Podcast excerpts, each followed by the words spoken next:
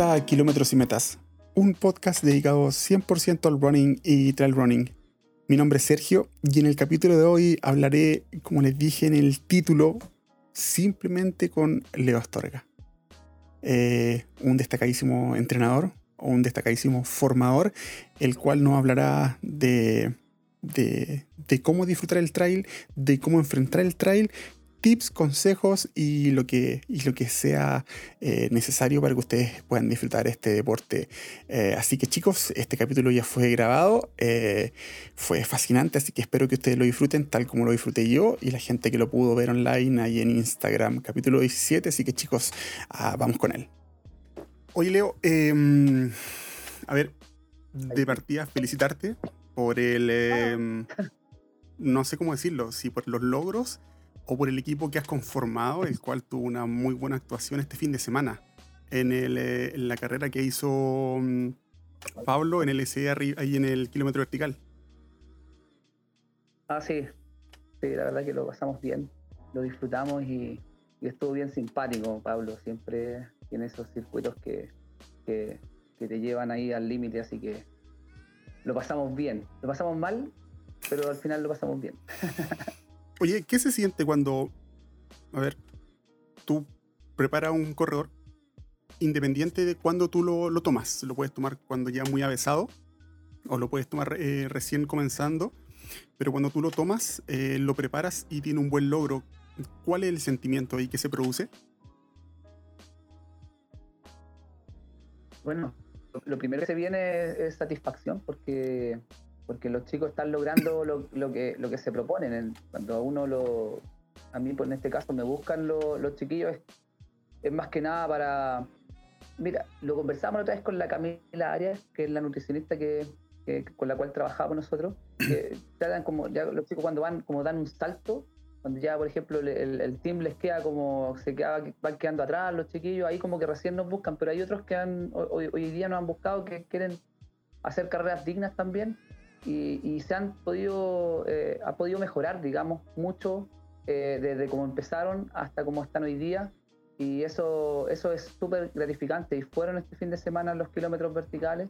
Y pucha, aparte de pasarlo bien, también logran eh, mejorar y avanzar un poquito más. Y cada entrenamiento van, van, van, van mejorando y eso se va comunicando en los entrenamientos, se va comunicando con el profe y eso, y eso uno lo ve reflejado después en, o sea en, la carrera, o en los mismos controles que uno va haciendo periódicamente. Claro que sí.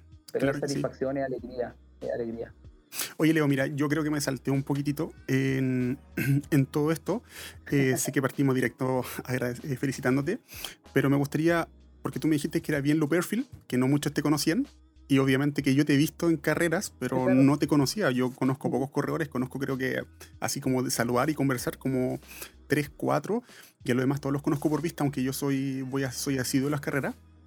Eh, tú eres Leo Astorga, preparador de corredores, eh, pero me gustaría igual que te presentaras tú, porque tal vez yo voy a quedar corto en relación a, a tu conocimiento y a lo que tú puedes entregar hoy día en el podcast. Bueno, principalmente yo, como tú dices, mi nombre es Leonardo Astorga, soy profesor de educación física y no me gusta hablar mucho de los logros, o sea, lo que uno estudió, pero eh, si tú me lo pides, yo, yo, yo te puedo decir, pues, tengo el curso eh, nivel 1 ya de atletismo, eh, también tengo un curso de fondo y medio fondo, y partí, lo primero que hice fue el de mini atletismo, para, cuando, cuando partí, partí con, con el área formativa, con los más chiquititos, así que hice ese curso y, y y eso más, o menos son los estudios que yo tengo con respecto al atletismo y, el, y, con respecto al trail. Igual que todos, somos bien amateur todavía en, el, en, el, en ese tema y, y, más que nada vamos desde la experiencia que nos da el, el, atletismo convencional, entre comillas. Claro. y lo extrapolamos un poquito a, a, lo que es el cerro, pues hemos ido variando y ahí hemos ido, hemos ido encontrando una metodología que nos ha permitido y nos ha dado resultados. Claro, correcto. Como por ejemplo, no sé, pues, los parlets que uno hace en el plano los trasladamos al cerro, por ejemplo, las series, las repeticiones, todo eso que uno hace, lo hacen los running o lo hacen los atletas de pista o de campo, eh, lo, tratamos de llevar al cerro y nos ha dado un muy buen resultado.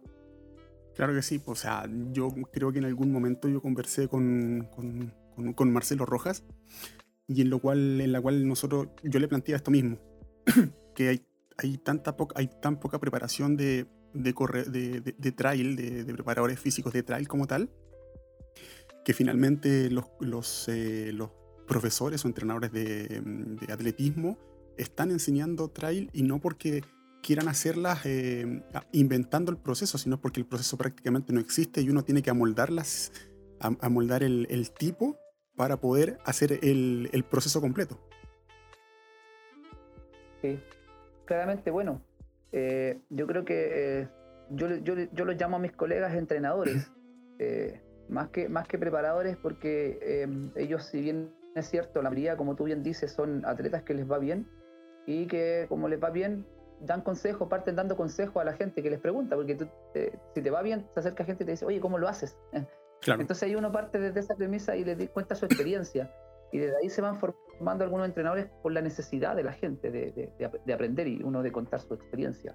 Pero como tú dices, no hay entrenadores en, este momento que tengan alguna, es que no existe ninguna certificación todavía eh, como las IAF, que son de la World hoy día, que antes era la, la eh, bueno, hoy día es la World Athletic, y que es la que rige el nivel internacional el atletismo.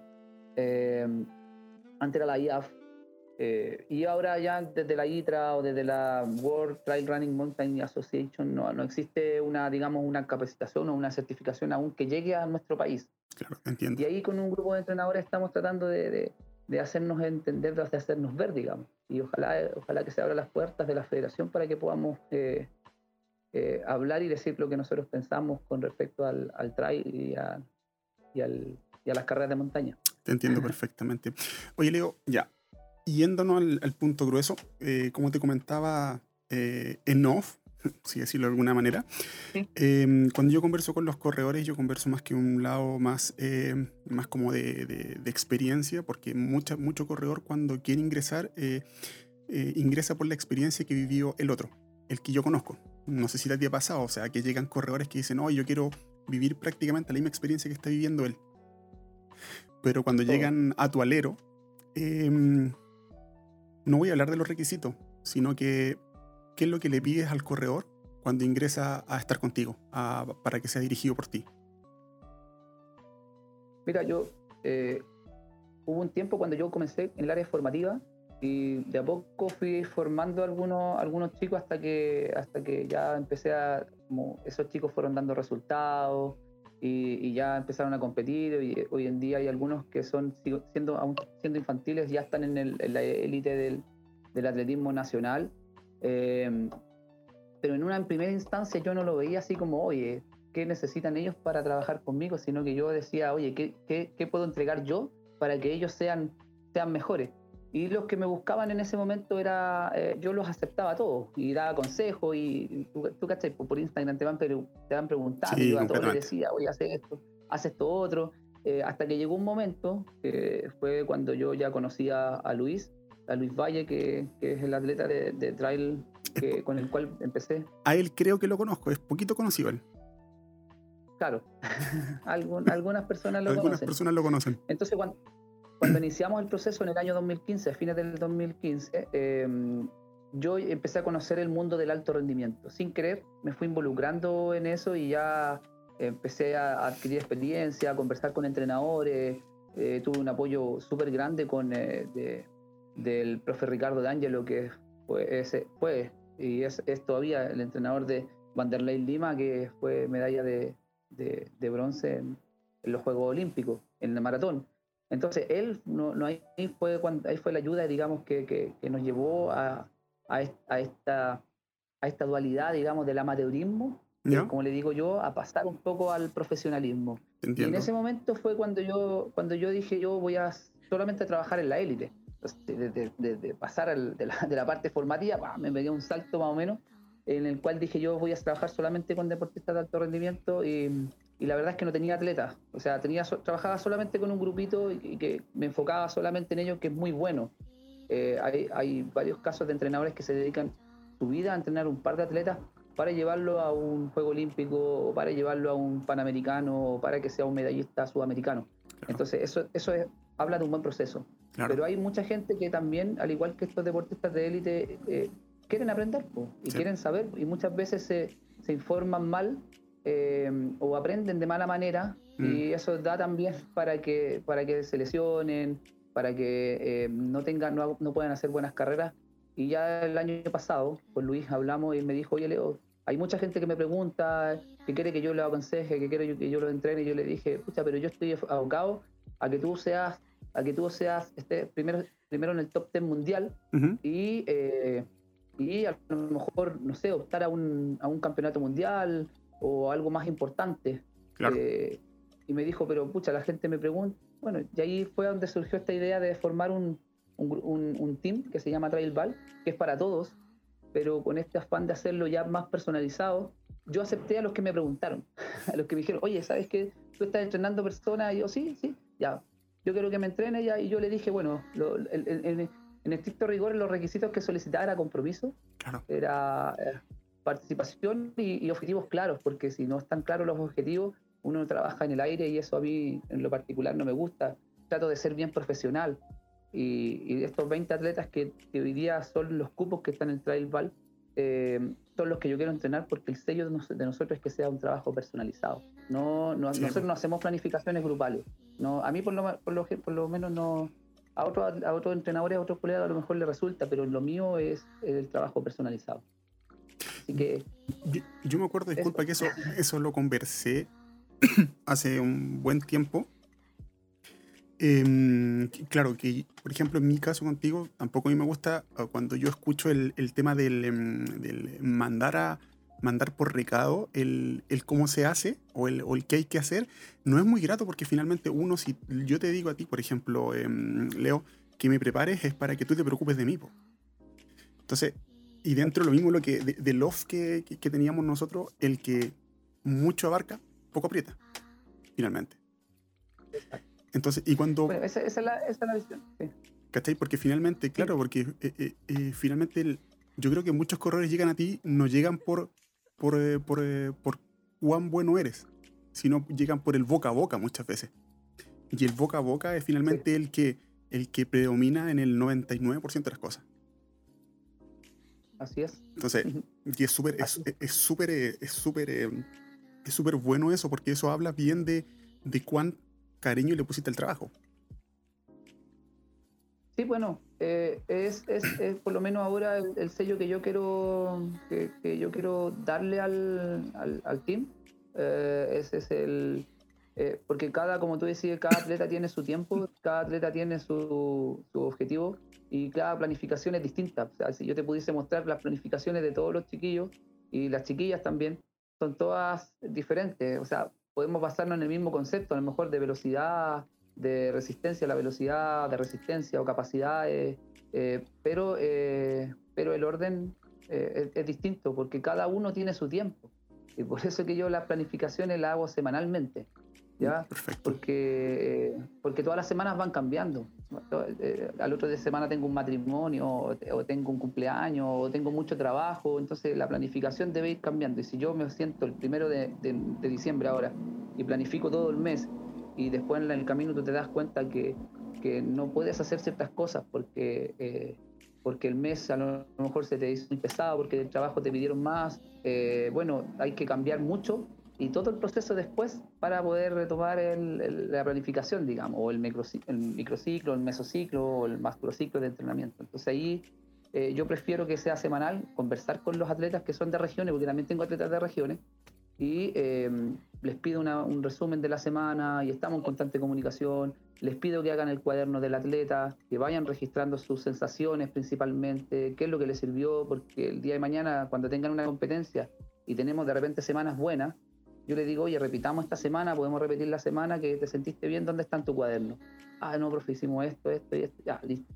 Adecuémoslo al plan que tenemos hoy día y, lo, y, lo, y, lo, y lo llevamos a cabo, ¿cachai? Oye, Leo, una cosa súper importante ahí que tú dijiste y creo que mucha gente no lo entiende.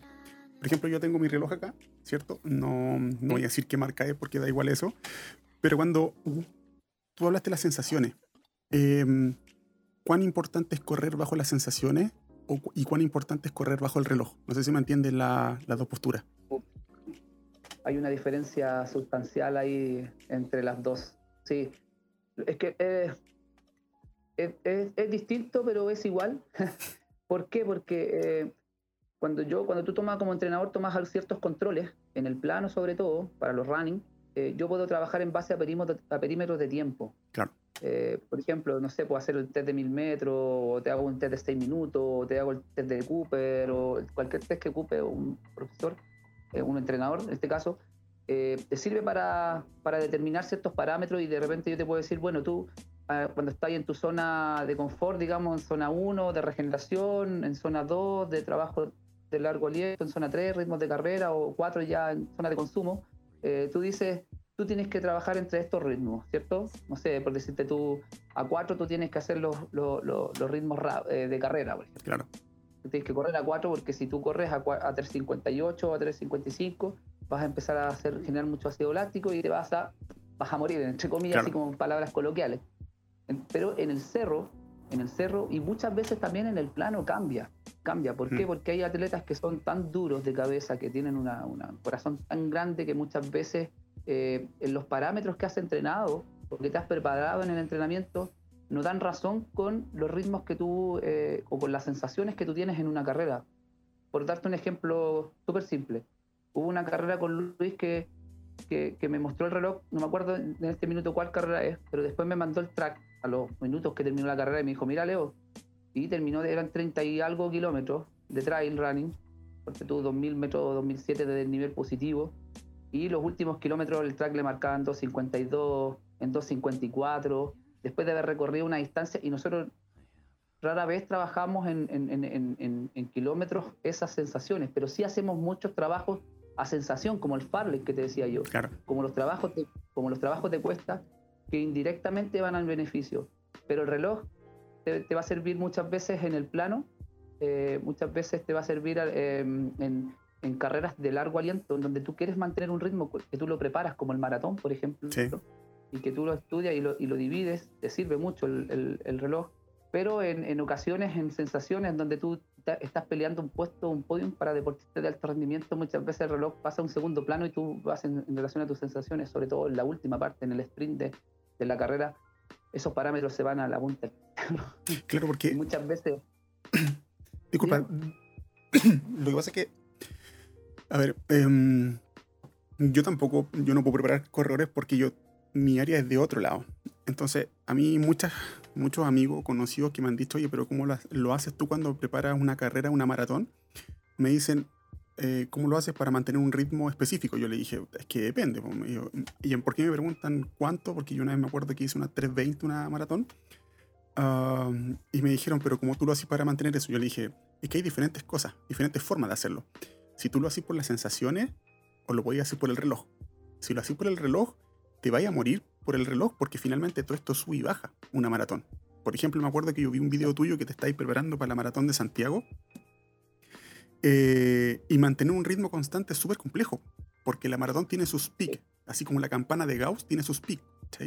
Sobre todo la maratón de Santiago, que con el ritmo, con el, eh, con el, eh, el, recorrido antiguo que tenía, el sector de Grecia era muy complejo. Mantener, no sé, si quería hacer, por ejemplo, 3 horas, 4 horas, o hacerlo a 5 minutos el kilómetro, es súper complejo porque hay una subida constante. En cambio, yo le decía que es lo que hacía, técnica distinta, por ejemplo, la técnica del avión que el avión cuando parte, parte súper rápido, después baja, baja constantemente hasta que un momento se, se mantiene y ahí lo puede hacer.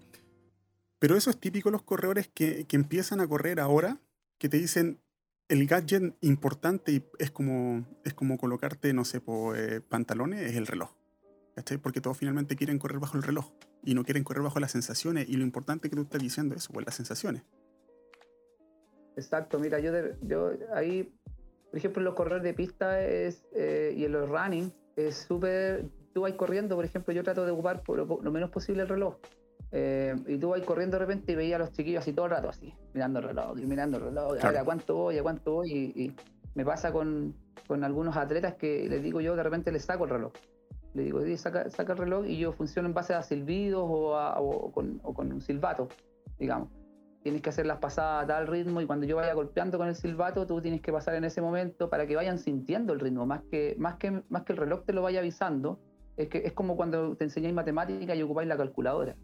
Es un poco, es, un ejemplo más o menos parecido. Entonces, en ese sentido, uno tiene que aprender a sentir la sensación, sentir los ritmos, sentir los ritmos de carrera, o sea, sentir que a qué ritmo va y de repente uno jugar con eso y decir, oye, ¿sabéis qué? ¿A, cómo me siento ahora?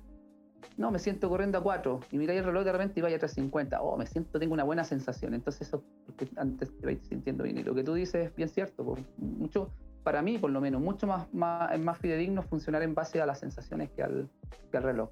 En el cerro es lo mismo. Ahora que, que ya hablamos del reloj, que es súper importante, no que es importante el reloj, sino que la sensación de cuando un corredor, por ejemplo, tú lo empiezas a preparar, por ejemplo, de cadete o de inferiores, no sé cómo se le dice el nivel, ¿qué es lo primero que le tienes que enseñar tú para que este corredor pueda aprender o este muchacho pueda aprender? La base, la base del, atletismo es la técnica. Esa, es la base. Si tú quieres que un chico tenga un buen resultado el día de mañana, tienes que partir con la técnica de carrera. Y primero, obviamente, jugando, jugando con, ellos, porque todo tiene que ser en base a juego. Dentro del mini atletismo, lo que, se, lo, que se, lo que se dice o lo que se recalca, y que yo estoy sumamente de acuerdo en que, en que los atletas pasen por varias disciplinas deportivas. Que hay una variedad de, una gama de deportes en, del atletismo, que pasen por los saltos, que pasen por los lanzamientos, que hagan vallas, que hagan Em, carreras de velocidad y también algunas de, de, medio fondo, pero la base siempre va orientada hacia la técnica de la carrera. Cuando tú tienes un corredor que tiene una buena técnica, te evitas mucho, mucho en el futuro, porque nosotros ya, en este caso tú, Sergio, yo, que ya venimos con mañas, con malas pisadas, con lesiones, con, em, no sé, con, ya con, somos mañosos, somos viejos ya, y es, muy difícil eh, remover esa, esas mañas y decir, no, sabes que ya Hoy día no voy a empezar a, pisar en forma neutra, con la parte anterior del pie, no, no, voy, a, no, voy a talonear. Es súper difícil, pero en los chicos cuando tú lo haces con ellos en las fases de cadete o menores, en preparatoria, es más fácil, son como esponja y absorben absolutamente todo. Yo me pasó con un chico que, de Concepción, con, con, Julito, que cuando llegó también pues, tenía una, una, una, base más o menos que, que, yo veía que tenía mucho progreso porque no, no había una buena base técnica y ya ha tenido un pequeño progreso y ya ha tenido muy buenos resultados, es súper rápido hoy en día y yo digo, de hecho, muy, mucho más rápido que varios, que varios atletas que, que yo tengo de élite. Entonces, que eso, eso, eso indica que, que, él va a tener un mucho mejor futuro porque, porque aplicó de mejor manera la técnica. Y eso le va a evitar, digamos, lesiones eh, y un montón de cosas más. Lo que, lo que tú me decías en relación a la técnica y las lesiones, cuánto incide para un corredor más, más como dijiste, más viejo, eh, el tema de la técnica en relación a las lesiones. ¿Cuánto incide eso? Un, yo diría que un, fácilmente un 30% de, de... Mira, la, mayoría de las lesiones que se producen del corredor son a nivel del tendón de Aquiles, ¿cierto? Gastrocnemio, eh, eh, el cual es muy difícil que se lesione, ¿cierto? Pero la banda, iliotibial, eh, algunas lesiones de cadera, pero se llaman más por desgaste, la espalda. Y todas esas lesiones, si tú las miras, si tú observáis, son por mala técnica de carrera. Eh, eh, cuando, tú, cuando tú taloneas, obviamente hay, hay tensión en la banda, hay tensión en la rodilla. Eso produce lesiones de banda cuando pisáis mucho por fuera en, en supinador. Y si pisáis mucho por dentro, vais a tener algunas lesiones del tendón o de tobillo, vais a estar más propenso a lesiones de torcedura, eh, porque no tenía una buena estabilidad. Eh, ese tema de la técnica yo digo que es fundamental y los corredores, yo por lo menos la trabajo con los atletas eh, al menos dos o tres veces por semana. Cada vez que yo hago un trabajo de velocidad, yo trato de meter sesiones de, técnica de carrera porque ya los más adultos ya, si tú le metías una sesión entera de técnica, es súper fome porque la mayoría quiere ponerse las zapatillas, salir a correr, volver, lucharse y hacer lo que tiene que hacer en el día pero la elongación, la flexibilidad, la técnica, eh, son cosas que uno tiene que hacer como cuando te laváis la cara en la mañana para a trabajar o te ducháis. Antes de cualquier cosa hay que hacerlo. ¿Y qué cuesta? ¿Qué cuesta eso? Ah? Te lo digo yo como, como corredor amateur, pero que, mm, que intenta esforzarse constantemente. ¿Qué cuesta cuando uno le dice, oye, hay que aprender técnica? Puta, que es aburrido. Pero, pero uno, uno, uno no ve todo a largo plazo. Uno es muy cortoplacista. Uno, ¿por qué cuando, cuando es corredor o cuando es deportista uno todo lo quiere a corto plazo, lo quiere, como yo te decía, eh, oiga, por ejemplo, por decirte yo tipo, oiga, profe Leo, quiero que me entrene, em, esto es como el, eh, la maratón, pues, oiga, profe Leo, quedan tres semanas para la maratón y quiero que me entrene. ¿Cachai? Es como eso, es como, ¿por qué, ¿por qué cuesta tanto eso? Yo te diría al tiro que no la corras, pues no, no voy a correr la maratón en tres semanas. O sea, yo he visto... El mínimo es de 16 a, 18 semanas, 20. Leo, no, no has visto internet, o sea, en internet tú pescas internet y hay cursos, hasta, hay procesos hasta para de dos semanas. Yo he visto procesos de dos semanas para terminar una maratón. Y yo, no, yo, yo, denunciaría esa, esa publicación y la, y la gente que la escribió también la denunciaría, porque es imposible planificar, eh, a no ser que ya seas un atleta de élite, que ya está ahí un sujeto muy entrenado y que diga ya en dos semanas va, voy a correr el maratón, sí, claro, lo voy a terminar, pero ¿en qué condiciones lo vas a hacer? Porque yo le digo siempre a mis atletas, tú, si, tu objetivo, por decirte tú, no sé, es el maratón de Santiago y tres semanas antes la puesta a punto la vamos a hacer, no sé, en, en, el, en el Santiago 21K, por ejemplo, que es una carrera, un medio maratón. Ya, vamos a hacer la, la puesta a punto ahí para, para correr una buena carrera para el maratón, pero va orientada obviamente hacia el, hacia el maratón, hacia la prueba fundamental. yo tengo que tener una preparación previa y para poder correr ese 21K tengo que hacer una preparación antes. Entonces ahí tiene que haber una, una semanas de carga, semanas de descarga, adaptaciones, eh, volúmenes de entrenamiento y si no están bien adecuados en un plan, eh, esas dos últimas semanas prácticamente ya, de hecho hay muchos atletas de élite que en esas dos semanas solamente se dedican a correr al ritmo del maratón. No hacen trabajos de velocidad. Claro, sí. ¿Está ahí? Entonces, porque ya, es, ya todo lo que tenían que acumular ya lo ganaron los meses anteriores y las semanas anteriores. Esas dos últimas semanas son prácticamente para evitar, digamos, eh, para no perder el ritmo, ¿cierto? Que tú pretendes hacer en un maratón y ya no correr riesgos de lesiones, que muchas veces por, por uno, uno, mismo, por la ansiedad, dice, voy a hacerle una, una serie más rápida. Ah, corte en alguna parte por la sobrecarga que ya traía y lesión y, te fuiste a la vez en el maratón. Pero esas últimas dos semanas no, no, no, se puede, ni siquiera un mes, yo no, yo no, no, no podría decir ni siquiera dos meses antes de un maratón, oye, prepárate para un, yo no lo digo. Yo, yo, son procesos más largos. Yo no digo que lo hagan, ojo. Un mes, ¿Mm? un mes. Yo no digo que lo hagan, yo te estoy diciendo lo que he visto. Yo me acuerdo que las maratones cuando las preparo, yo las preparo como cinco meses antes, más o menos, es porque finalmente siempre entre las maratones siempre ven carreras de trail. Entonces como que tenéis que andar como sopesando todos los entrenamientos que son completamente distintos. Eh, porque por ejemplo en el segundo, para mí entender, entre las de los cinco meses, el segundo mes viene pura carga de cerro, prácticamente pura subida y después viene el llano y velocidad. Entonces eso es. Pero ahora ya me hablaste de los KT, me hablaste de la técnica, ahora de la carga, agarrándome de la maratón, pero la carga de un cerro muchas veces cuando llegan, eh, yo he visto a, gente que, que, pregunta en el trail, que, quiere ingresar al trail, y, pero ve las, las carreras muy grandes, ¿cierto? Muy grandes, que son de 80, de 50 kilómetros hacia arriba. Pero cuando preguntan... Eh, ¿Disculpa? Ultras, ellos claro. son ultra... Los ultramaratón. Por ejemplo, cuando, cuando yo, yo entrenaba para las maratones, eh, mi, mi, mi, mi, preparación última era hacer 30 kilómetros, 31 kilómetros que era el último largo que yo hacía, para llegar a la carrera, que, era como el, 70, que era como el 75% de la carrera. ¿Qué es lo recomendable hacer para el corredor que quiere correr, por ejemplo, 80 kilómetros? ¿Cuál es la carga proporcional? Porque obviamente que ninguno va a entrenar, no sé, por 60 kilómetros de una, el previo. ¿Pero tú, tú hablas de en plano o en cerro? No, en cerro, en cerro. En cerro, bueno, es relativo. ¿Por qué? Porque depende mucho de dónde viva la persona. Eh, por ejemplo, si tú vives acá en Santiago, em, tienes que, a ver, primero planificar la carrera, ver cuántos kilómetros son, como tú dices, son 80, cuánto de nivel tiene la superficie que hay, porque hay muchas que son, por ejemplo, la otra vez preparamos con, con un atleta los 100K de Vulcano, con, con el Rodrigo Colipi, un cabro de la quinta región. Y e, esa carrera tiene poco de nivel, pero tiene mucha arena. Entonces, eh, la preparación para eso es a lo mejor no tanto del nivel, pero sí sumar hartos kilómetros, ¿cierto? En, en plano o en sectores donde haya, hay arena. Pues hay sectores de la quinta región que tienen ese, ese, tipo de terreno y en donde se puede preparar mejor. Ahora, eh, en los kilómetros en la semana, yo los oriento mucho a la capacidad que tiene el atleta de sumar kilómetros.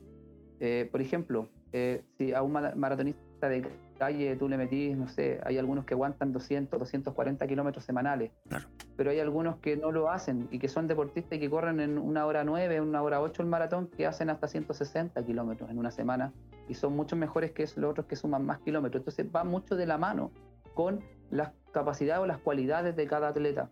Yo tengo dos casos que son súper emblemáticos. Está Luis Valle por un lado y está Pablo Báez por el otro lado, que también es corredor de, de trail y también es seleccionado nacional. Sí, sí. En donde Pablo tiene, tiene muchos mejores resultados en, en plano, en, en, en running, que, que Luis, eh, pero Luis tiene mejores resultados en cerro que, que Pablo. Eh, pero Pablo es más rápido, entonces no lo puedo someter a las mismas cargas que, que, que, que Luis. Entonces ahí uno, tiene va, uno, uno va jugando y te dice, si, si el atleta me dice yo quiero correr 80, conociéndolo primero, le doy diciéndonos tú tienes que hacer primero carreras cortas, ir en forma progresiva, a, sumando, digamos, distancia y experiencias, porque no tan solo los 80 kilómetros tiene que ver con la capacidad que tú tienes, tiene que ver con el terreno, como te decía delante, la zapatilla que vas a ocupar, la alimentación que vas a tener, cómo te vas a hidratar durante la carrera, porque ya en carreras superiores a dos horas ya tienes que empezar a comer. No te basta con los, con los gel como en el maratón, por ejemplo. Ya tienes que empezar a consumir algún alimento sólido, eh, y son muchas las variables. ¿Cuántos puntos de abastecimiento van a haber? Los dropbacks que vas a tener, donde te vas a poder abastecer de alimento. Y, y la mayoría de las carreras de, de ultra tienen eso contemplado y, y, tú divides en eso, en eso la carrera. Hay algunos, por ejemplo, Luis, que le basta con una botella de 500 de repente y hace una, un, un, hace una carrera de, no sé, de 40 kilómetros con una botella. Y tú dices, pero ¿cómo va con una sola botella? Así como otros necesitan una mochila con un litro por lo menos porque se deshidratan mucho más rápido. Entonces esas son variables que uno tiene que ir jugando con, con, con los atletas.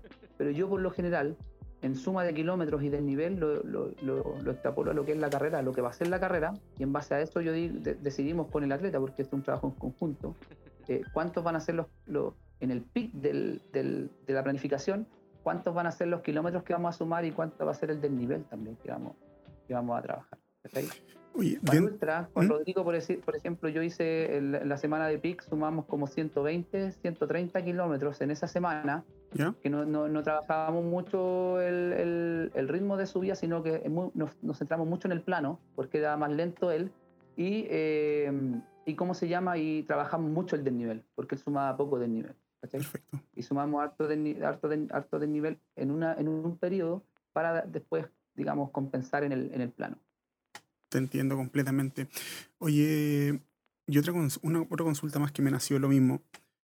Eh, ya como nosotros hablamos de la parte técnica, mira, estoy haciendo pura acumulación de, de cosas porque es como, todo esto me gusta a mí aprenderlo y también que la gente sepa. ¿ya? Uno habla de la técnica, uno habla también de la alimentación. ¿Por qué es tan poco también explotado el tema de la psicología para el corredor cuando lo hace? Porque, por ejemplo, ah, tremenda porque cuando uno corre ultramaratones, te lo digo por experiencia propia, mmm, yo creo que hasta el kilómetro 35 yo solucioné todos mis problemas. Kilómetro 40 yo estoy solucionando todos mis problemas. ¿Cachai? Porque correr para mí es como solucionador de problemas. Pero en el kilómetro 36, 37 y de ahí hacia adelante ya no son problemas. O sea, no son soluciones, son puros problemas, son puros demonios, puros monstruos que pasa y eso es, el, eso es parte de la psicología que no trabaja el corredor. ¿Por qué es tan poco, tan poco trabajado esto? Mira, yo creo que la psicología es, una, es un área que se está comenzando acá en Chile, porque en Europa ya esa área de la psicología está súper bien desarrollada. De hecho, cada vez en Chile hay más psicólogos deportivos, ya que, que, que trabajan con atletas hoy en día de élite y hay muchos psicólogos, o sea, muchos atletas eh, running que, están que se están acercando a los psicólogos para compensar, digamos, estos miedos. A mí también me pasó lo mismo que te, que te pasó a ti. Yo desde el Costanera Center fue un martirio el maratón cuando yo lo corrí eh, y de ahí yo, yo, decía, pucha, iba a ser bajo como 2 horas 57 y terminé haciendo como 3 horas 2, me acuerdo, ¿sabes? Que, que corrí el último kilómetro como a 6 minutos, no me acuerdo cuánto. Pero claro, fueron puro, puro trataba de apurar y no podía, y, y psicológicamente quería parar eh, y quería detenerme no, y decía no, y bueno, la fuerza al final a uno lo lleva a terminar, digamos, esa fuerza mental, pero cómo terminas también es otro tema psicológico, que, que yo, yo, veía que a otros terminaban súper fuerte y yo no. Y eso, y, eso, y eso se trabaja. Eso netamente tiene que ver con un, con un, un miedo a acercarse al psicólogo que muchas veces uno lo ve cuando tiene problemas nomás y, y no lo ve cuando, cuando está por enfrentar situaciones, ¿cierto? Cuando yo antes como previniendo, digamos, lo que va a venir, acercarme y poder trabajar con, eso, con esos miedos, ese, ese, ese tema de estar mirando el reloj a cada rato, o no sé, por, por darte ejemplo súper súper simple, el, el, sacarse, apretarse la nariz y, y, sacar la mucosidad, por ejemplo, que yo veo de repente cabros al lado mío corriendo y todo el rato. Entonces eso es, o, o la respiración, por ejemplo, que son formas también de meditación y de bajar la, la psicología. ¿Cómo respirar? ¿Cuál es mi mejor forma de respirar para, para correr una carrera de largo aliento? ¿Cómo, cómo puedo optimizar ese consumo? Eso es, también es, re importante, pero el, el plano psicológico eh, va a tener mucho que ver con cada uno de los atletas, yo creo. Eh, en esta pandemia nos ha, nos, nos, ha llevado a muchos entrenadores y atletas a ver el, el lado más negativo de nosotros. Claro. Que, que, que es el, el, hecho de no estar en la pista, no estar en la calle, no estar en el cerro y enfrentarte a... a yo vivo en un departamento ahora en Santiago, eh, y estar en, en, no sé, en 54 metros cuadrados no es lo mismo que estar en, en el parque, Sí. es, es, algo absolutamente distinto, te sientes más libre. Hasta que ya, bueno, en un momento mi señora me dijo, ya, ¿sabes qué? Ándate abajo y, y corre un rato abajo y después viene. Porque uno se llena de, esto, de estos miedos, o voy a engordar, o, o, voy a, o ya no voy a rendir como antes, o, ¿está ahí? Y acercarse al psicólogo, acercarse no, no tan solo al psicólogo deportivo, sino que a cualquiera es muy beneficioso porque te ayuda a, a enfrentar estos miedos, a enfrentar estos temores y, y, y, no tan solo los temores, sino que a sacar lo mejor de ti, ¿cierto? Claro. Que es otro, otro punto de vista bien importante. Claro. Yo creo que, que, en parte, yo cuando vi el tema de la pandemia, yo, yo vivo en un departamento aquí en, aquí en Providencia, ¿ya? Eh, cuando tomé la pandemia, yo claramente, yo venía con muchas lesiones acarreando. Es como el corredor típico del corredor es medio, medio testarudo y medio bruto, entonces sigue avanzando en las carreras porque finalmente en el kilómetro 10, cuando estáis calentito, eh, la endorfina funciona a mil y las la molestias se van al tercer plano finalmente. Me acuerdo cuando partió la pandemia, eh, yo dije, ¿sabes qué? No voy a entrenar nada, voy a ocupar estos cinco meses en engordar y en recuperarme de todas las lesiones que tengo de la rodilla, de los tobillos, de mi dedo que me fracturé, ¿cachai? Que me tuvieron que operar y todas las cosas. Entonces, yo creo que en mi caso yo me lo tomé súper bien. Pero lo que tú dices, hay gente que no se lo tomó para nada bien, ¿cachai? Yo me acuerdo que hay gente que no sé si tú, tú viste, yo creo que tienes que haber visto en algún momento todas esas, esas maratones que se pegaran dentro de la casa. ¿Cachai? ¿Sí? Esos compadres que corrían en 10 metros cuadrados de, de balcón, corrían ahí 42 kilómetros, ¿cachai? Entonces yo creo que cada, sí. cada persona tuvo que aprender cómo a convivir con esto. Y, y ahí dentro lo mismo, yo te lo voy a extrapolar para lo que se vivió el día, el día de la carrera de, este kilómetro vertical que se hizo esta semana. ¿Cuáles fueron las sensaciones cuando finalmente se pudo correr? ¿O que viste a la gente correr? Mira, yo vi, es, igual como cuando tú liberas un, cuando cuando cuando pillas un animal no sé, en un, en, una, en un lazo, por ejemplo, un, un, zorro, un puma atrapado en una. lo vas, lo recuperas y lo dejas en una jaulita ahí, ¿cierto? Y vas después lo vuelves a liberar en su hábitat natural. Yo vi lo mismo, yo vi lo mismo. Ansiedad, mucho, mucho, mucho, mucha alegría, mucho optimismo, mucho ese vamos, dale, que tú puedes. Eh, mucha gente diciendo, ¿por qué estoy aquí? Pero cuando ya estaban arriba, la meta era solamente alegría. Era, no sé si tuviste el, eh, el en vivo que hizo sí, Cristian Valencia sí lo vi. En, ese, en ese momento y las caras de las personas era una, un tema que, que, estar ahí en vivo y verlo, mirarlo. Uno, uno no, tan, no, no, miraba tanto el paisaje y el lugar hermoso en el cual estaba, sino que veía las caras de las personas disfrutando ese momento. No, no se podían abrazar. Yo creo que hubiesen estado todos abrazados en, en, en ese momento, pero de arriba muchos que ni siquiera se les olvidaba ponerse un poco la mascarilla, pero el protocolo te lo exigía, sí, así claro. que tenías que buscar y los que, y los que no que te recordaban, oye, ponete la mascarilla, porque todos querían seguir corriendo. Entonces, si uno se enferma, queda la escoba, así que cuidémonos entre todos. Y era una satisfacción tremenda. Yo cuando estaba ahí, yo, mira, yo nunca vi correr, nunca he visto correr, eh, nunca he estado en, en ruta cuando, cuando eh, y, y, he visto corriendo a Luis. Eh, por, por cosas del destino no me ha tocado estar en los campeonatos internacionales. Eh, la única vez que lo vi fue en el dropback, una vez que llegó de, de la Gran Travesía, cuando ganó esos, los 100 kilómetros de la Perfecto. Gran Travesía. Pero ahí yo, ahí en vivo, así verlo correr, verlo pasar, yo eh, muy pocas veces y en, y en su hábitat natural, que es el cerro, nunca. Nunca. Entonces fue para mí, yo después lo llamé y le dije, oye, Lucho, ¿sabes qué? Quiero llamarte. Te llamaba solamente para darte las gracias por, por este momento que me hiciste vivir. que era mirarte y ver cómo tú pasabas y cómo con la alegría que lo hacía y todos los demás, los atletas que yo tenía, que yo los miraba y yo los veía y les decía, oye, ¿cómo, cómo ellos eh, se ven tan bien corriendo así, tan felices, tan, tan alegres? Yo quería estar ahí, así que después yo, yo pensaba llegar hasta la mitad nomás. Así que yo no, dije, yo tengo que llegar arriba y, llegué y compartí con ellos un rato. llegué tarde, entonces andaba como con mil chalecos, así con, con chaqueta, con, con, un chaleco, con una polera debajo, así que eh, agarré unas frutas, me eché un poco de agua y me fui. Eh, y esta alegría, bueno, fue indescriptible. Yo, yo, te digo que pocas veces he vivido algo después. Eh, tiene que haber sido la pandemia, pero porque antes viví muchas carreras, pero pocas como, como esta. Eso te iba a preguntar yo. Esto es como el compadre que, que le gusta salir todos los fines de semana. Para nosotros nuestros fines de semana son como las fiestas cuando va a carrera si te hubiesen dicho, por ejemplo, no voy a poner, voy a poner una carrera eh, sin, sin, sin, sin, darle nada, pero por ejemplo, si te hubiesen dicho, claro, sin nombre, eh, la maratón de Santiago. Si te hubiesen dicho que la maratón de Santiago es la última carrera en 10 meses, yo creo que las ganas que le hubiese puesto a esa carrera hubiesen sido increíbles. Claro, o sea, no sé, pues si estábamos en pandemia yo no la corro. no, no, pero, pero me, refiero a que, me refiero, Leo, que por ejemplo, si te hubiesen dicho, oye Leo, ¿sabéis qué? Em, la maratón de Santiago que viene este fin de semana es la última carrera que se va a correr en 10 meses a nivel nacional. Claro. Yo creo que ahí todos lo hubiésemos corrido, hubiésemos corrido todo. Yo creo que todos pasamos de los 10, pasan a los, a los 42 de inmediato. bueno, varios, varios, yo he visto varias personas que lo han hecho y varios que al final también se han bajado.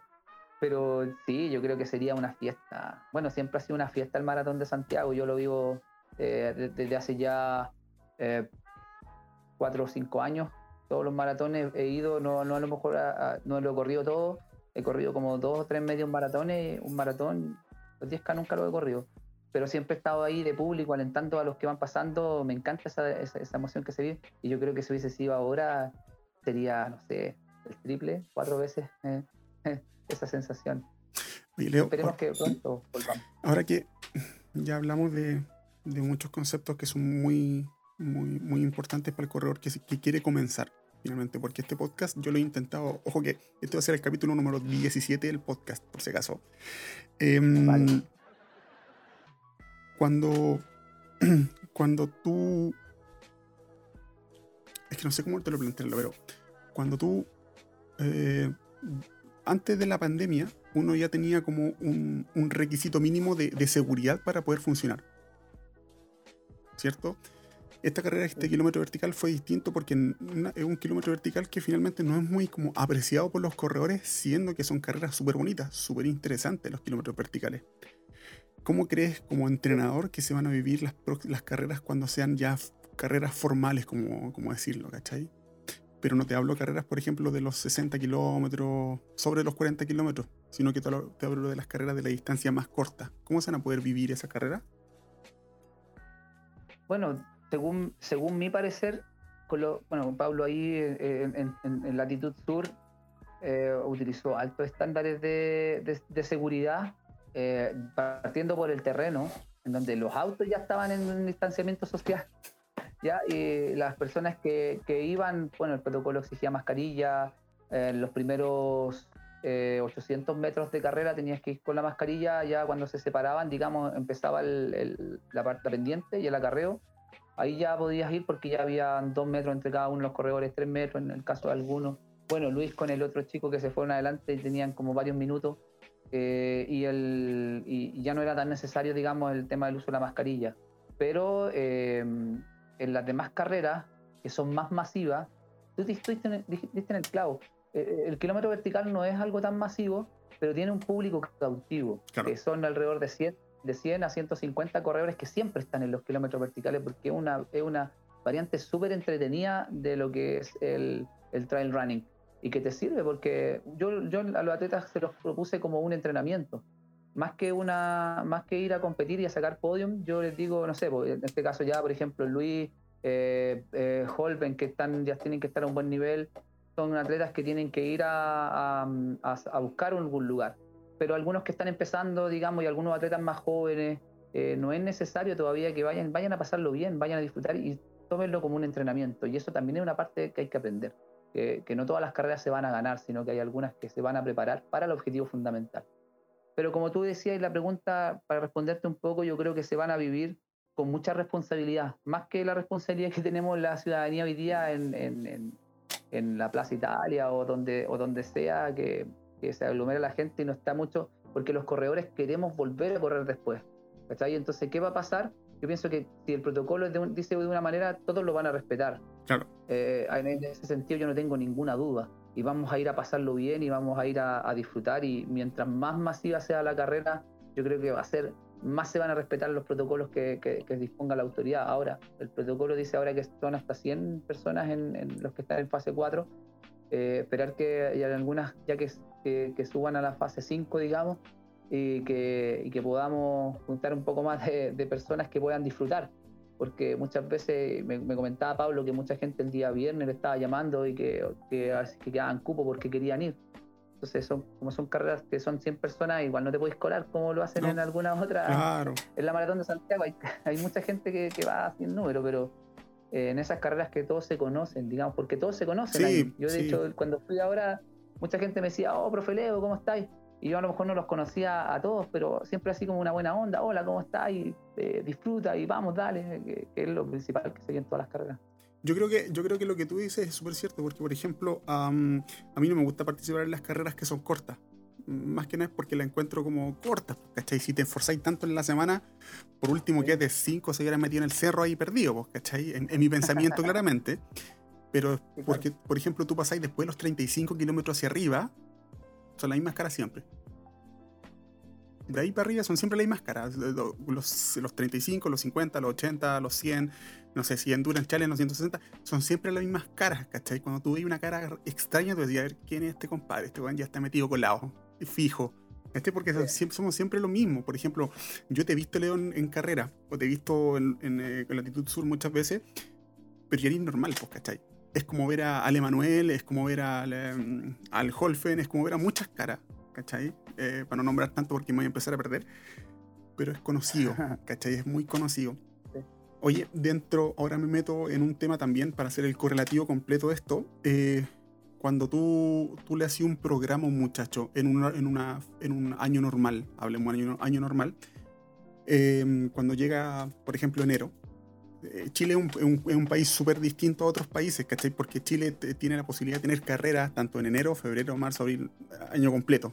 No es como, es como eh, si fuera un país más chico, tenéis fechas para hacer carreras. Em, ¿Cuántas carreras, por ejemplo, le decía un corredor que tiene que correr al año eh, eh, en su cronograma? No sé si me entiende la pregunta. Sí. Bueno, yo, para darle un orden, por decirte tú, Sergio, tú me dices, ya, Leo, vamos, vamos, quiero que planifiquemos el año. 2021, por ejemplo. A pesar de que el calendario chileno está en, a nivel de élite, está muy mal diseñado con respecto al calendario europeo, eh, que es donde deberían estar compitiendo los atletas de élite, estamos al revés y nosotros empezamos con el periodo básico en, enero, digamos, y, ellos ya están en un periodo competitivo. hay muchos campeonatos mundiales en diciembre y uno está recién saliendo, de, eh, están de vacaciones algunos acá incluso. Bueno, pero el, cuando tú te sientas con una persona, en este caso, por ejemplo, tú, si me dices, Leo, yo quiero planificar un, año de, entrenamiento, eh, yo te digo, bueno, ¿cuáles son las carreras fundamentales que tú tienes?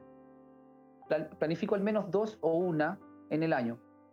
Eh, si tú me dices, yo quiero correr el maratón de Santiago y después quiero correr el, el maratón de Viña, por decirte tú, que es en el segundo semestre. Bueno, son dos picks de rendimiento, ¿cierto? Que tú vas, o sea, son dos curvas de, rendimiento y en base a eso planificamos ciertas carreras estratégicas, que por ejemplo una puede ser un 21K en el mes de eh, unas 3, 4 semanas antes del el maratón oficial que tú tienes. Antes de eso hay que correr por lo menos unos 2 o en algunos casos hasta 3. Algunos entrenadores planifican unos 30K para sacar el ritmo, digamos, de, de, de la carrera o correr esos 30 un poquito por debajo del ritmo de la carrera que vas a hacer para generar esta adaptación, la supercompensación que se llama, que le decimos los entrenadores, que te permite a ti cargarte, cargar, cargar, cargar, y en la semana de descarga, ¿cierto? Tu cuerpo asimila todo ese entrenamiento y te puede hacer correr a mayores distancias más cómodo, digamos, o, a ritmos más, más rápidos. Y en ese sentido tú vas generando carreras, digamos, viendo el calendario de competencias, que es súper importante, porque por ejemplo, no sé, con la, algunos yo me meto, no sé, a corre.cl y decimos, ya, mira, estas son las carreras que hay por lo menos en el año que están fijas. Eh, ¿Cuáles de estas tú piensas que podrías correr como para preparar?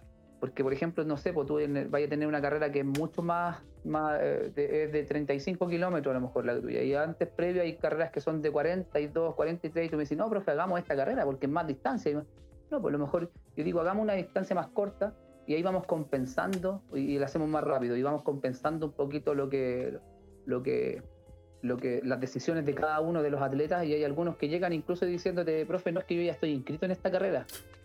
Ya. Entonces, ¿qué hacemos? No sé, ¿qué, ¿qué, hacemos? Pero yo voy a correr aquí 42 y la otra semana tengo la carrera fundamental. Y yo ya estaba inscrito. Puta, bajémonos de la distancia, pues. Ahí 12 kilómetros, 13 kilómetros, dependiendo como la distancia de la carrera fundamental. Y todo eso va en preparación, digamos. todo Si preparamos ese macro ciclo con las semanas de carga, con los periodos y las fases de entrenamiento, partiendo desde el transitorio, ¿cierto? Que es las vacaciones, entre comillas, activas para los atletas más de élite Después el periodo básico, que es un periodo bien especial, donde los atletas se ven bonitos. Yo les digo, siempre se ven bonitos, porque se les marcan las calugas, las piernas, y unos tutos, y se ven bien muscularmente. Después viene el periodo general, ¿cierto? Cuando uno ya empieza a meterse un poco más en, el, en, el, en, en, en la realidad de juego, en la práctica ya de la, de la disciplina, muchos más conceptos de técnica, muchos más conceptos de, de, de la carrera propiamente tal y ya después en el periodo competitivo ya uno ya se, se, centra netamente en lo que es la carrera, sumar kilómetros, sumar del nivel en el, en el sentido del ritmo, digamos, y mejorar en, ese, en ese... Y el periodo competitivo que dura eh, tres días, cuatro días, una semana cuando mucho, algunos atletas que tienen que hacer clasificatorios, por ejemplo, no sé, corren 800 y clasifican hoy día a la semifinal y después los otros dos días más a la, a la final. Eso más o menos dura el periodo competitivo de un objetivo fundamental, por ejemplo. ¿cachai? Sí, te entiendo. Y, así nos sentamos y lo planificamos y, proponemos las carreras de acuerdo a la carrera fundamental. Eso tiene que estar sí o sí. Aunque yo tenga un, no sé, un atleta que me dice, yo profesor quiero correr con el Luis, pues me pasó, cuando yo lo conocí a Luis, él corría todos los meses un ultra, ¿cachai? Todos los meses corría sobre 42 kilómetros y a veces corría un ultra hoy día, sábado y mañana corría otra carrera. Entonces yo le dije, oye, va a llegar un momento en que te va a reventar y cuando me pedía consejo en ese momento. Y, me, y bueno, llegó después lesionado, una lesión en el tendón de Aquiles, y, yo le dije, viste, te dije, y ahí iniciamos un periodo básico y él entendió un poco el orden del entrenamiento, y ahí bajamos las carreras, colocamos carreras preparatorias, carreras fundamentales, algunas internacionales ya después, dependiendo del proceso, ¿cachai? Y ahí ya eh, esto va un poquito más en lo, en lo específico ya del alto rendimiento. Mira, no sé, no sé si lo, lo, vaya a poder decir de una forma bien, bien, bien, bien práctica para que la gente que lo esté escuchando. Em, yo, una vez lo, una vez escuché eh, de, un, tipo español, em, Juan María Jiménez, eh, un español que hizo como un, diagrama dentro de, de, su, de, su, de, su, de su de video de YouTube, en la cual él decía em, no sé si esto será así, por eso te lo pregunto a ti para contratar también información. Cuando un corredor se prepara o tú lo preparas, tú le das, el corredor tiene como una campana de Gauss que empieza a crecer, ¿cierto? Que empieza a crecer y llega un momento en que llega un pic. Y al rato después baja. Es como hacer un, corchete, un corchete. ¿Cachai? ¿Cuánto, ¿Cuánto es el periodo que dura ese corchete del máximo nivel del corredor en promedio? No sé si me entienden la pregunta. Wow, es, relativo, sí, es súper relativo es súper relativo porque depende mucho de la, de la performance que tiene o de cómo logra aguantar ese corredor eh, ese periodo. ¿ya? Porque imagínate que tú, que por ejemplo Usain Bolt eh, entrenó cuatro años para correr el 9.56, por ejemplo. Claro. ¿cachai? Cuatro años, cuatro años de preparación. Y muchas veces entrenan cuatro años y, eh, y partidas falsas y te fuiste para afuera. Claro. es súper frustrante para mí, por eso que no me gusta mucho la carrera de velocidad. Pero bueno, pero tú, tú, tú cuando hablas con, con, con, los chicos y le hablas de estas curvas de entrenamiento, porque lo que dice él, habla ahí son las curvas de entrenamiento. Y ahí cuando tú llegas a la curva, al pic, al pic alto, porque al, al principio de la curva aumenta em, la carga, ¿cierto? El volumen de entrenamiento, que tiene que ver con las cargas, los pesos, las carreras, los largos de entrenamiento. Eh, y, eso llega hasta un periodo más o menos del general, ya cuando pasa ya, ya el específico, esa curva empieza a bajar y aumenta la curva de la intensidad, el trabajo de la velocidad, de, la realidad, digamos, del deporte que te decía yo en delante. Y esa, y esa tiene que llegar y, y ojalá hacer una meseta arriba, dependiendo de la, de la, de la competencia, digamos, y de la carga de entrenamiento que tenga el atleta, va a depender de eso cuánto va a durar esa meseta. Y la idea de los entrenadores, lo que nosotros tenemos que lograr en nuestro atleta es que después cuando baja esa curva, ¿cierto? Si partiste acá, después baja esa curva, que partas acá, ¿cachai? Un poco más alto. ¿Por qué? Porque si tú corrías acá a un ritmo, no sé, de, de volumen de 4 minutos, la idea es que acá estés haciendo esos mismos trabajos a, a 350, por ejemplo. Claro. Y partir desde un piso más alto. Y que la, y que la barrera se corra hacia la derecha, o sea que, que el consumo, digamos, sea mucho mejor que, la, que, tu cuerpo pueda remover mejor en lo que es el ácido láctico, ¿cierto? Que todos dicen el ácido láctico es malo, ¿no? El ácido láctico es bueno, sí, es un buen indicador porque tú, el ácido láctico es el que hace que tú, que mientras tu cuerpo lo procese bien, que, que, pueda mantener corriendo. El tema es cuando ya tu cuerpo no es capaz de absorberlo y transformarlo en, energía, y ahí ya es cuando se produce. Y, ese, y eso es lo que nosotros tenemos que tratar de hacer desplazar y que cada vez que entre cada curva sea más alto, sea más alto, sea más alto, y a eso nosotros le agregamos estímulos, que se llaman. Mm. Y esos estímulos son los farlex, son los progresivos, son los piramidales, son los trabajos de serie, son los trabajos de cuesta, son los trabajos de por minuto, por ejemplo, yo a los chicos les digo de repente cuando hacemos cuestas de cerro, les digo ya vamos a hacer 3 por 3 minutos de subida, después 3 por 2 minutos, 3 por 1 minuto, 3 por 30 segundos, o 2 o 1, eh, y así ellos van generando una adaptación a ese trabajo, digamos, de apnea que se va generando, ¿cierto? Y, y en definitiva van, van progresando. Y eso, la idea es que sea cada vez más adaptable al cuerpo y que el cuerpo, tú le generes esos estímulos y ellos se van, se van adaptando y van mejorando, digamos, el rendimiento. Súper. Súper. La idea, la idea sí de esa, de, esa, curva alta que tú me dices es que llegue a la competencia, al objetivo fundamental, a la competencia fundamental.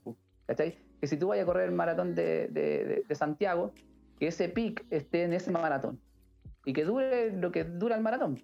Porque el periodo competitivo y la curva más alta tiene que estar ahí. Mm. ¿Cachai? Sí, sí. pocos corredores entienden eso, ¿ah? por eso cuando yo te plantea, porque todo esto finalmente lo que estoy haciendo, finalmente todo va entrelazado, si te diste cuenta, todo va entrelazado. Porque cuando hay corredores, que, hay corredores que, por ejemplo, son autodidactas, dicen, esto no me está funcionando, y ahí te baja, por ejemplo, la depre. Te dicen, he entrenado todos los días súper bien, he corrido fantástico, tengo buenas sensaciones, tengo buenos tiempos, me está dando todo, pero llegó el día de la carrera y todo para abajo. ¿Cachai? Así es. Y es como, y es como eso, pues eso es lo que le cuesta al corredor nuevamente, ¿cachai? Cuando dentro de, todo mis, dentro de todas mis cosas que yo he vivido, experimentado, son todas estas cosas que, por ejemplo, yo te, yo te comento, eh, me han pasado todas. Yo me acuerdo que una vez en el kilómetro 60 una carrera, yo que he tirado no me quería ni mover. Yo me quería puro centrar en el piso me quería puro sentar al piso, no quería, me quería que me comieran los bichos ahí mismo. Te juro me quería, que me comieran los bichos porque no me quería ni mover, ¿cachai? No tenía hambre, no tenía sed, estaba choreado, de cabeza estaba reventado. Y en algún momento pasaron dos corredores y uno me agarró de la mano y me dijo, ya, pues vámonos juntos. Y eso me hizo revivir y después, al rato después, claramente, empecé como a correr. Pero son cosas de un corredor. Oye, Leo, em, ya para poder eh, terminar el capítulo, te hago una consulta. Cuando creaste Trailval, Trailval ¿cuáles, ¿cuáles fueron tus fundamentos para poder crearlo? ¿Cuál es tu objetivo más claro? Bueno, el, objetivo, bueno, un proyecto no tan solo mío, sino que un proyecto que empezamos con Luis, eh, partiendo desde la metodología que nos sirvió a nosotros y ver a qué corredores les podía servir. Eh, y partió, como, como te decía un poco en delante, con la, por, la insistencia de Luis en, en que hiciera en que pudiéramos entregarle el conocimiento a más personas. Porque muchas veces eh, eh, muchos preguntaban y yo decía, no, porque estoy enfocado a Luis, estoy enfocado a la Carlita, que son deportistas de, alto rendimiento, la Carla es de pista, el Lucho de, de, cerro. Eh, queríamos este año con la Carla, por ejemplo, batir el récord nacional de mil metros planos. por el tema de la pandemia no, no, no, pudimos, pero estaba haciendo al principio buenas marcas, hubo también hay un proceso de desmotivación y bueno, un montón de cosas, pero y ahí surge esta inquietud de, de, Luis y me dice, oye, ya, pues Leo, gente me pregunta, démosle, démosle, démosle, ya, y dije yo, bueno, y él tenía un, un emprendimiento que se llamaba Try Ballet, Try Ballet, algo así era, ya. no era el nombre, yo decía, oye, pero este nombre es como para bailar ballet. Exactamente, yo, lo agarro y te, te digo. Sí, Sí, y, el, y el Lucho se reía, pues me decía, no, pero es que yo le puse así porque es como Valle, ya. Bueno, yo le dije, acortémoslo un poco y por último, vale, Val, que es Valle y Leo, una cosa así. Y acortémoslo un poco porque ya la gente conocía un poco el concepto del, del, nombre y ahí decidimos entre los dos y le pusimos Trail Val eh, y, ya después un amigo, el Cristian, nos hizo el diseño, un, atleta de Yaetilfield, que es diseñador, nos hizo el, el logo y, y digamos, que hasta el día de hoy un amigo de allá de, de ¿cuánto se llama? De Chillán, que es el entrenador de los galgos, que le mando un saludo ahí al Octavio, que dice, le copiamos el logo, pero no es lo mismo, porque lo hizo un diseñador, eh, no es el mismo, así que ahí le, dimos con todo y ya después empecé a aceptar algunos atletas que venían, eh, entre ellos algunos de regiones, la Bibi, que me acuerdo que fue de las primeras, Vivi Jaramillo, que es corredora también de, de trail y es muy buena también. Y después aceptamos a Julito y así nos fuimos a... y hasta que un día dije ya, lo vamos a hacer a través de las redes sociales, lo vamos a hacer y ahí yo dije ya, pero ¿cuántos cubos? 20 cubos ya. Y puse 20 cubos para, y fue un lapso de un mes y se completó el, el, el cubo. Así que dije, para mí no es tanto ganar plata, Sergio, sino que más que nada poder entregarle los conocimientos a, a, las personas que, que, que, lo necesitan o que quieren contar con, este, con nuestra experiencia, digamos, y de lo que nosotros nos funcionó y porque tengo realidades de todos tipos. Tengo, tengo los mismos chiquillos aquí, el, eh, Sergio, el, em, varios otros que, que, tengo que, mejor no son de élite, pueden compartir con, con, Luis. Hicimos hace poquito un campamento en Caleo, eh, así como dos semanas atrás, que ahí ya pronto va a salir el video, en donde los mismos chicos que están recién empezando o que llevan poco tiempo pueden compartir con ya deportistas de alto rendimiento que tienen mucha experiencia, como Luis, como, como Holben, como la, como la misma Carla, la Patti González, que ya es, running y es muy buena en, en, el plano y que, y que ahora está, ya se enamoró del cerro y hay muchos que se cambian, digamos, por esta pasión del, de correr por los senderos, que es demasiado bella. Eh, y así, pues otros que se están iniciando, como como Christopher Brito, que, es un, chico que tiene un tremendo potencial, que también ganó su categoría eh, en el kilómetro vertical, que fue como décimo tiene 19 años, y como décimo en, el, en, la general. Entonces igual el mismo Ave Fénix, ahí... Eh, ah. Jaime Hume también hay, es, porfiado, tengo que decirlo, pero es un, es un tremendo personaje del, del, trail running y del atletismo en general. También es poco conocido, ¿verdad? No, sí, tenéis, en, el, en el grupo tenéis muy pocos conocidos, y ese es lo más terrible, tenéis sí. poco, poco hay, poco referente. Sí, claro, pues, y así se fue, y así se fue generando este ambiente, pero maravilloso, y el campamento que vivimos fue algo ya que a mí me dejó súper, súper súper contento con el grupo porque habían algunos que ni siquiera conocía de, en persona, digamos, que los conocía por videollamada o los conocía a través del teléfono o los videos que muchas veces yo les pido, mándenme los videos con los trabajos de técnica para enviarle las correcciones. Eh, y así a otros los conocía y ahí pude vivir empíricamente cómo, cómo era cada uno de ellos. Eh, con Luis le dimos algunas, algunas, algunas directrices, digamos, de lo que a nosotros nos ha funcionado. Eh, y de a poco hemos ido formando y, Trail Val es algo que si hoy día nadie se quiere ir, de, hecho de, de, los chiquillos, eh, y aprovecho de dar las gracias porque de repente hay algunos que están lesionados, pero insisten, no, yo profe, yo me quiero quedar y, y quiero seguir y, eh, y yo no, no, no, yo no quiero terminar con ninguno porque todos les tengo un cariño especial. Eh, y la gente que esté, que quiera, que quiera incorporarse, digamos, tiene que tener el mismo espíritu y esperar que se abra algún cubo. Yo recuerdo cuando, mira, yo recuerdo que era chico, yo tenía como 14 años, 13, 14 años, yo era preseleccionado nacional, pero de, otro, de otra rama, yo era de básquetbol. Y yo de ahí aprendí este entrenador que era argentino, yo jugaba en la católica, eh, que este compadre nos decía, eh, dentro, de su, dentro de sus malos tratos que tenía con nosotros, porque con el compadre nos subía y nos bajaba garabato, nos decía, bueno, aquí todos somos iguales y si estáis lesionados o no estáis lesionados, igual tenéis que venir porque algo se me va a ocurrir, porque el cuerpo tiene que seguir funcionando. Porque aquí cuando uno se cae, finalmente aquí todo el equipo está detrás de uno, ¿cachai? Uno es parte del equipo siempre, y eso también es parte de lo que tú me decías de de, yo tengo que conformar un equipo y preocuparme del equipo. Hay compadres que tú me decís que agarran tres o agarran cuatro, pero tienen que cuidarse del corredor y preocuparse del corredor, ¿cachai? Porque yo he visto corredor, yo he visto entrenadores eh, eh, que compadre si te lesiona, bueno, no vengáis hasta que estés recuperado nomás, ¿cachai? Sí, pues claro. Bueno, eso es parte del acompañamiento, del, por último preguntar, oye, ¿cómo estáis? Claro. ¿Cómo va la recuperación? ¿Cómo va el kinesiólogo? De repente uno puede dar tips porque tiene algo de experiencia con respecto ya a lo que son las lesiones, porque yo cuando llegué al mundo del trail, fue para mí un mundo en donde era súper bueno porque la mayoría de los atletas nunca se lesiona. En el trail la mayoría de las lesiones son por torcedura, ¿cierto?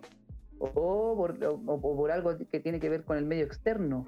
O te trompezaste, te caíste, va, te lesionaste. O te pisaste una piedra mal. pero son muy pocos los que yo conozco que se lesionan regularmente. Y ahora los corredores de calle, los, los, runners, digamos, del asfalto, a un proceso de un maratón, ¿cuántas veces te lesionaste tú mismo, por ejemplo? Yo creo que, a ver, yo antes de la maratón, miento, yo antes de la maratón me lesionaba una vez, te juro que una vez, no te miento, una vez. Al día siguiente de la maratón me lesionaba al tiro. No, y, me, bueno, yo por lo menos... te juro que me lesionaba al tiro y las lesiones más, encima que me duraban como dos, tres meses y era como que... Oh. Claro, bueno, sí, pero la mayoría de los, de los running sufren varias lesiones porque es un proceso igual, igual largo y donde tú trabajas el mismo grupo musculares siempre, ¿cachai? Porque vais siempre en la misma superficie y pisando de la misma manera. En cambio, mm. en el cerro, tú tienes subidas, ¿cierto? Bajadas, bajadas técnicas, subidas técnicas. Entonces tu pie y la movilidad de la articulación tiene que ser mucho más flexible, que es un tema que hablábamos el otro día con un, con un amigo, que, del tema de la flexibilidad, que privilegiamos más, la rigidez muscular o la flexibilidad. Yo pienso que son las dos sumamente importantes, o sea, porque si tú no tenías un tobillo que es reactivo y flexible, eh, vas a sufrir muchas lesiones. Es, como cuando te lesionáis del tendón de Aquiles. ¿Por qué se corta el tendón de Aquiles? Porque es rígido. Claro. Porque, porque no, tiene flexibilidad. Entonces, en ese sentido, eh, eh, cobra mucha relevancia el tema de la activación muscular antes de comenzar cualquier entrenamiento que uno dice, se pone la zapatilla, ah, me muevo un poco la vamos a correr al tiro. Pero no, el tema de lubricar las articulaciones, preparar el músculo con algunos trabajos de movilidad es, es como te decía yo, es como lavarse la cara. Yo les digo así a los chicos y háganlo siempre, porque si, se, si lo hacen van a evitar un montón de cosas. No es lo mismo, Sergio, y salir a correr y pisar una, piedra sin hacer nada que hacer un trabajo de movilidad de tobillo y lubricarlo y generar esa, esa, lubricación que recubre el, el, hueso y salir a ponerte las zapatillas, salir a correr y pisar la misma piedra. No es lo mismo. No, no, en lo absoluto. A lo, mejor, te puedes lesionar igual, pero una va a ser una 15 grado 1 y la otra va a ser una 15 grado 2. Sí, no, no, no, lo absoluto. Y, otro tema que yo creo que no hemos comentado en nada, lo absoluto acá, y que, ha pasado colado, yo creo que ha pasado súper colado, de hacer. Eh, es que esto es lo que, lo que íbamos, conversamos recién. El corredor de calle se dedica en el 99% a correr, a meter las patas en el asfalto y correr nomás, ¿cachai? Pero no se da cuenta que el, el 30% de la, del entrenamiento es correr, 30% gimnasio, 30% descanso y el otro 10% alimentación. Y el corredor de, trail, ah, el 50% es, calle, o sea, perdón, es subir o hacer eh, entrenamiento y el 50% es gimnasio o hacer ejercicio. ¿Por qué no se lesiona el corredor de trail? Porque el corredor de trail no parte corriendo. Tú, tú entrenas ahí en la calle y tú querés partir a, 3.30 al tiro. Sí. Salgo a 3.30. En cambio, en el cerro, el mismo cerro es una barrera que te impide ir más rápido y que va provocando un calentamiento sin, sin querer. Si tú, por ejemplo, no sé si has subido el carbón alguna vez. Yo no sé si puede, alguien, alguien te ha puesto la zapatilla y ha subido el carbón a, todo, a tope sin hacer un calentamiento antes o o, sin ese calentamiento llegar y subirlo rápidamente, no se puede. No. parte, parte brígido al tiro. Además tenía un repecho, un repecho, un repecho cototo que son como 70 positivos al tiro, después tenía un plano y después te agarras las pequeñas subidas. Exacto, entonces vais a partir en forma progresiva, partir, partir lento, no podéis partir rápido porque no te, el cuerpo no te, no, te permite, el mismo cerro no te permite, la, la, la, estructura, digamos, la geografía. En cambio, en el plano te ponís, no, no sé, pues te ponís en la partida yo que aquí estoy aquí en el Parque de los Reyes, estoy cerca del Parque de los Reyes. Te ponís desde la estación Mapocho para abajo, que es un falso plano súper rico para correrlo en bajada. Y tú querís lo más rápido posible. querís ir ahí a, ojalá, digamos, haciendo tu récord personal, ¿cachai? Entonces eso, y, eso al tiro, pam, pinchazo. Y, veo muchos de repente, antes me acuerdo, me acuerdo que cuando iba camino hacia allá, veías mucha gente que venía caminando, cojeando, por lo mismo, porque no se preparan, digamos, no preparan el cuerpo para eso. ¿cachai? Claro no tienen la previa. es como. Es complejo, es complejo, es complejo el corredor, es, corredor lo que creo que se resume lo que estamos ahora en lo que hicimos al principio. El corredor quiere las cosas rápidas, el deportista quiere las cosas rápidas, mientras más rápido, mucho mejor. Y, y, y, es como así, ¿cachai? Es una lata eso, finalmente. Eh, oye, Leo, muchísimas gracias por haberme dado el tiempo. Em, en algún momento cuando, te comento, en algún momento cuando, esto es una pregunta más o menos, no sé si que la quiera responder y te la voy a, lo entiendo, pero ¿qué piensas cuando hay, hay, hay, hay eh, entrenadores que no son entrenadores y preparan a corredores? ¿Cuál es tu pensar ahí? yo? Sí, ¿qué, es lo que pensáis tú? Es que hay varios me han dicho, mira, no me quiero meter ahí porque tengo conocidos, que lo hacen y... No, yo no, no, no, tengo ningún problema en responder. Mira, en el, en el trail running, por ejemplo, ahí hay, hay, un permiso. ¿Por qué? Porque es, eh, es, un, es un área que estamos recién explorando los entrenadores. De hecho, yo te comento que tenemos un grupo que se llama Entrenadores de Trail de Chile, eh, que nos estamos organizando los entrenadores de trail. Yo le digo entrenadores porque ellos llevan años muchos preparando gente y algunos que están recién empezando y que queremos dar nuestra opinión con respecto a lo que, a, lo, digamos, pasos a seguir en el, en el, trail a nivel nacional. Pues así que aquí, un, si me están viendo alguna de las autoridades de la federación, que, que un, tiempo más nos queremos acercar y dar nuestra opinión y saber si es que nos pueden capacitar o en qué podemos ayudar también. Luis, disculpa, te quiero, te quiero interrumpir un, un poquitito. Mira, ¿te acuerdas que en algún momento del off que estuvimos con nosotros conversando, em, me acuerdo que tú trabajaste un poco en la construcción? En un área. Ya.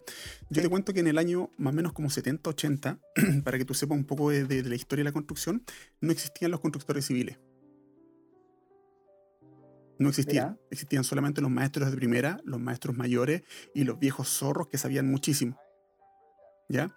¿Qué es lo que se hizo en algún momento? Juntaron en los, en, los, departamentos, creo que de los USACH, juntaron a, a, a, a los viejos que más sabían y ahí hicieron el departamento de construcción civil. Bueno. ¿Cachai? Entonces. Partieron de la experiencia, claro. Partieron de la experiencia. Así que, ojo, si alguien me dice que no es así, compadre, agarren el libro, agarran un librito para atrás, y esa es la historia de la construcción, ¿cachai? Que en algún momento las construcciones civiles no existían en Chile.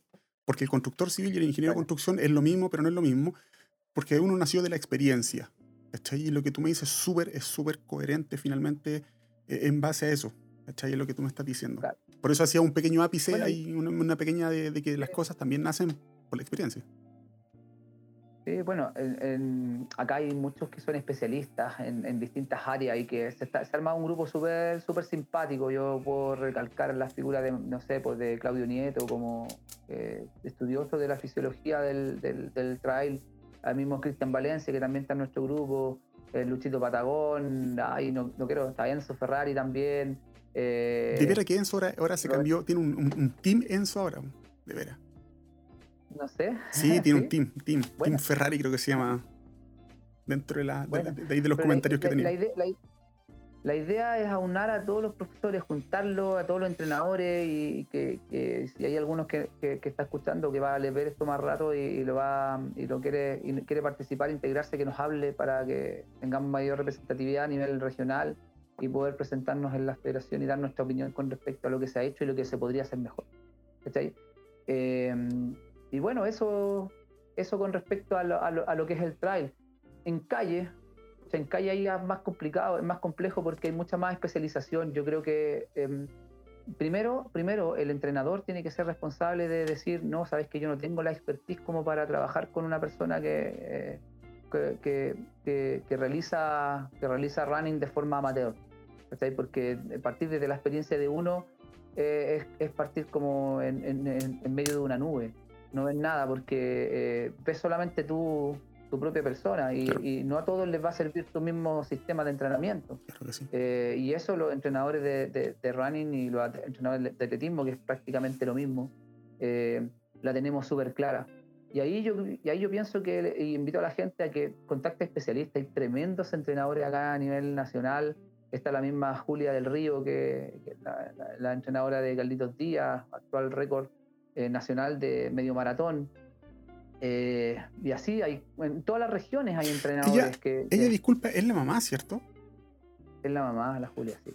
oye, qué, qué, qué, complejo tiene que ser para la mamá tener un, un atleta súper destacado, Tiene que ser súper complejo. convivir, convivir yo con. Creo que para la Julia es una, es, una alegría. Aparte, bueno, cuando lo ve, porque la mayor parte del tiempo el Carlos está afuera. Es que por eso, a eso me refiero, a eso me refiero, es lo complejo de tener un hijo súper destacado, ¿cachai? Que el hijo tú lo formáis y lo veis, finalmente lo veis cuando después lo podéis ver, ¿no? ¿cachai? Sí, claro, sí, claro.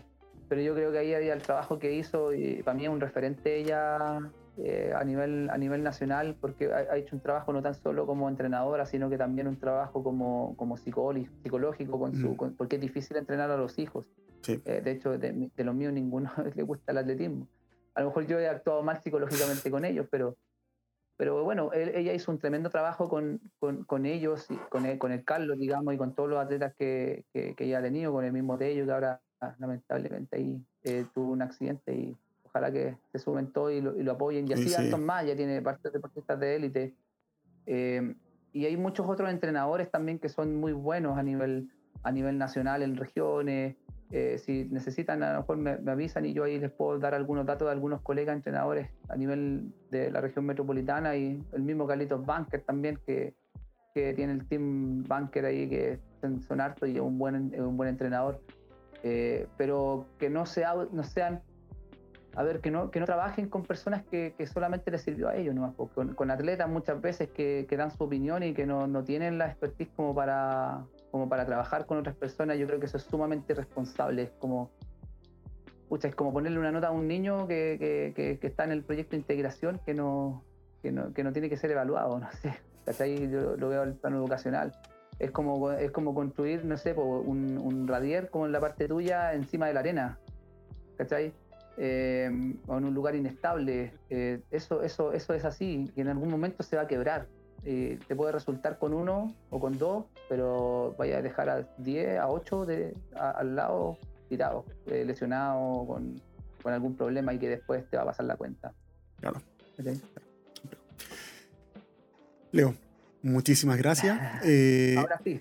Oye, muchas grandes, muchas personas te estuvieron dando las gracias. mi vecino, mi amigo Holven, eh, Pablo, te está dando muchos saludos. Eh, Sergio Canoyo, uff, muchos, muchos, muchos. Sergio, mira, tú delante hablabas y de algunos que cuando te decía tu profe que, que, lesionados igual tenían que ir. Bueno, Sergio, Sergio Canovio fue a, nuestro training camp. ¿Ya? Él está lesionado, se cayó en bicicleta. Oh y se lesionó, igual fue y ahí apañó y estuvo ahí ayudándonos en, labores domésticas.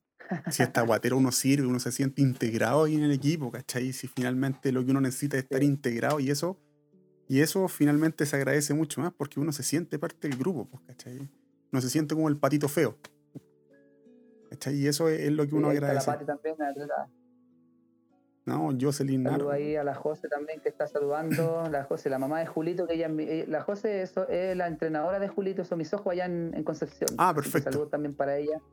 Yo eh, que. Jaramillo, que es una Dime. yo ojo que yo esto, yo esto lo hago con creo que en algún momento dije que nunca lo iba a hacer en Instagram, el, el podcast, porque lo encontraba como, para mí, el audio el que vale, ¿cachai? Es, es que la gente cuando salga a correr, en mi caso, yo soy muy consumidor de, del audio, consumidor de audiolibros, consumidor de música, de todas las cosas, y es cuando tú salgas a correr, puedes disfrutarlo, puedes escuchar de alguien que te puede dar alguna lección para que tú puedas aprender y, y puedas disfrutarlo. Así que muchachos, están muy invitados, capítulo 17, a don Leo Astorga, eh, para que lo puedan escuchar. Leo, muchísimas gracias muy buenas noches, eh, compadre.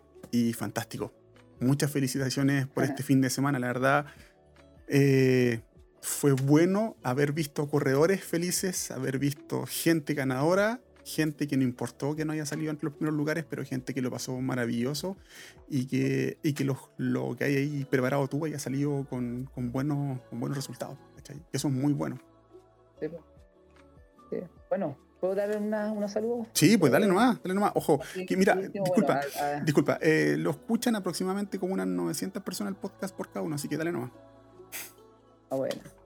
Bueno, así que, bueno, quería darle las gracias a los chiquillos, a mis atletas que se, que se, que se conectaron. Yo la avisé hace poquito, así que agradecerle que estén ahí presentes. A Luchito Lea, también amigo ahí de, de Colina, que, que conoce nuestros, nuestros senderos. Eh, a todos los, a toda la gente, a la comunidad del trail y del running, que, tengo maravillosos amigos en esa, en ese, en, en esos mundos, a los entrenadores de atletismo, a todos los entrenadores, mis colegas de fondo y medio fondo, a nivel nacional, a los chicos que están en Uruguay, que están preparándose y que están, van a competir allá del, Team Chile, así que felicitarlos y que, nos representen bien en, ese lugar, a la familia de, de, Tello, que, todo el aguante desde, desde nuestra vereda. Eh, conozco muy bien a, su entrenadora y sé todo el cariño que le puso ahí a, a, su pupilo y, y, a darle a, todo.